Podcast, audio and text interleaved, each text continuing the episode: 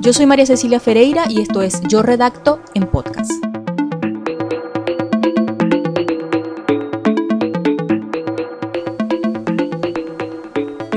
Para mí la coma es uno de mis signos de puntuación preferidos. A mí me parece que la coma es, es elegante y es oportuna. Su presencia en un texto indica que hay que hacer una pausa, aunque hay muchas reglas que indican su correcta utilización, yo creo que esta también tiene un uso subjetivo.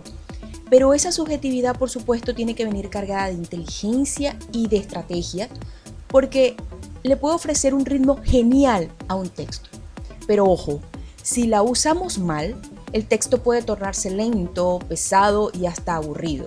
Lo más interesante del uso o del olvido de la coma es que puede cambiar por completo el sentido de una oración y te voy a poner un ejemplo al final para que te des cuenta de ello. Mientras tanto, quiero recordar cuáles son esos usos comunes y algunos errores también que solemos cometer, sobre todo cuando abusamos de ella. Entonces vamos a enumerarlo. Se usa la coma para aislar los vocativos que van en medio de las oraciones. Por ejemplo, hola Julia. En este caso Julia es el vocativo y la coma va al lado de hola. También se usa la coma para separar las palabras de una enumeración. Por ejemplo, he llenado la maleta con ropa, coma, zapatos, coma, bolsas y el secador. Por supuesto, después, antes de esa I, no debe ir una coma y ese es uno de los errores que a veces cometemos en la escritura. Solo se debe colocar coma, y esto también depende mucho del sentido y el ritmo que quieras darle a una oración, cuando esa y equivale a una conjunción, es decir, a un pero o a un aunque. Por ejemplo, iba a ir al cine, pero no me gustaba lo que ofrecía la cartelera.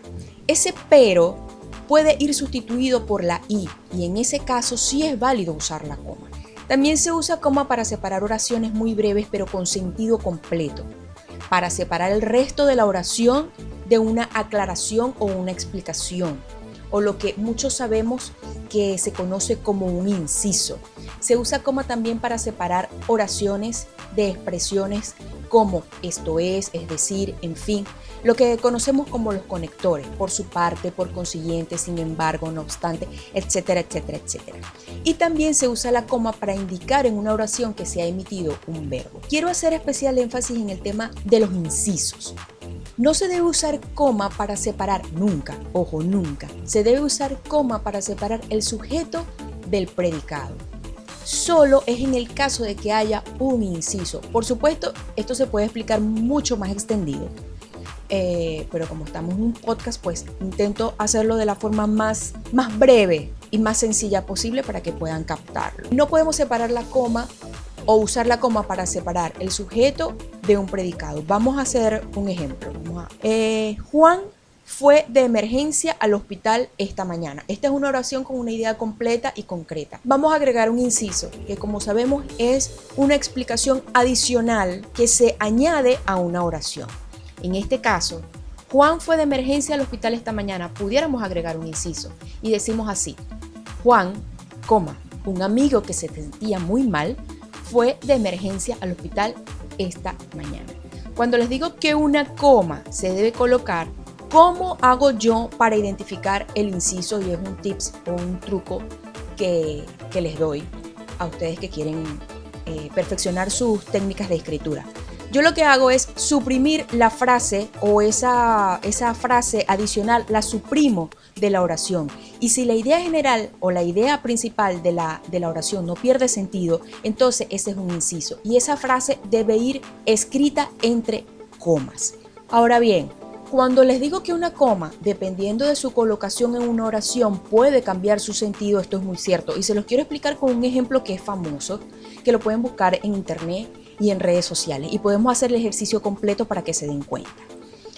Eh, voy a leer, voy a leer eh, cuál es la frase, la voy a leer completa. Y luego le vamos a colocar la coma en diferentes lugares para que vean cómo cambia el sentido de la oración. La frase completa es, si el hombre supiera realmente el valor que tiene la mujer, andaría en cuatro patas en su búsqueda.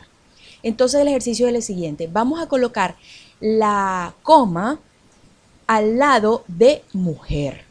¿Ok?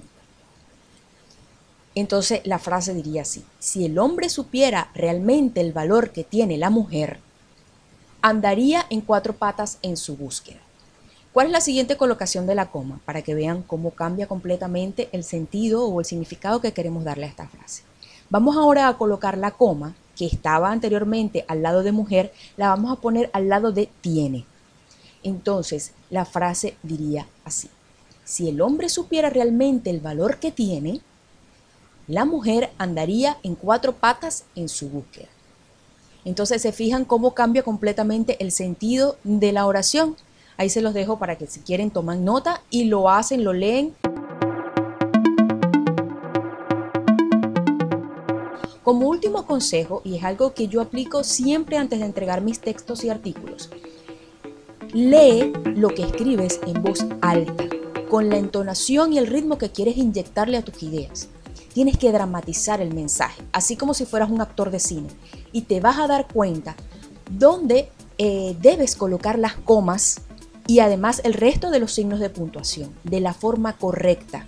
Y seguramente también te vas a dar cuenta de cuántas comas has colocado en tu texto de más. Yo soy María Cecilia Ferreira y esto es Yo Redacto en Podcast.